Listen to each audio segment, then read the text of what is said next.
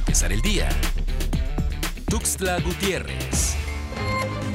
Podría ser en mayo cuando los estudiantes en Chiapas retornen a sus clases presenciales, adelantó el presidente Andrés Manuel López Obrador. Durante su ya tradicional conferencia mañanera, el Ejecutivo Federal, que al igual que Campeche, existen estados como Veracruz, Chihuahua, Sonora y por supuesto la entidad chiapaneca, que ya cuentan con un plan de retorno a clases. En las últimas 24 horas, la Secretaría de Salud distribuyó 2.490 dosis en unidades hospitalarias de los municipios de Tuxtla Gutiérrez, San Cristóbal de las Casas, Villaflores, Bochil, Ocoso, Cuautla y Venustiano Carranza para continuar este viernes con la protección del personal de la Secretaría de Salud, IMSS, ISTE, ISTECH, Centro Regional de Especialidad y Secretaría de la Defensa Nacional de la vacunación contra el COVID-19.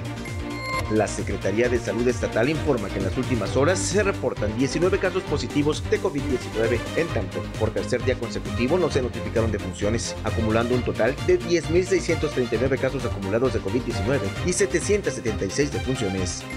Colonias como Plan Chiapas y Julio César Ruiz Ferro, pertenecientes al municipio de Chiapa de Corzo, se encuentran en completo abandono, carecen de agua potable y como consecuencia las y los habitantes deben idear estrategias para almacenar la poca agua que les llega. O en algunos casos, quienes tienen la posibilidad de comprar aguas en pipas destinan hasta mil pesos mensuales para ello el INE dio inicio al registro de candidaturas a la Cámara de Diputados que presentarán los partidos políticos y coaliciones cumpliendo con los criterios de paridad y acciones afirmativas adoptadas para el proceso electoral en curso. El plazo para su registro concluirá el próximo lunes 29 de marzo, mientras que las campañas inician el 4 de abril.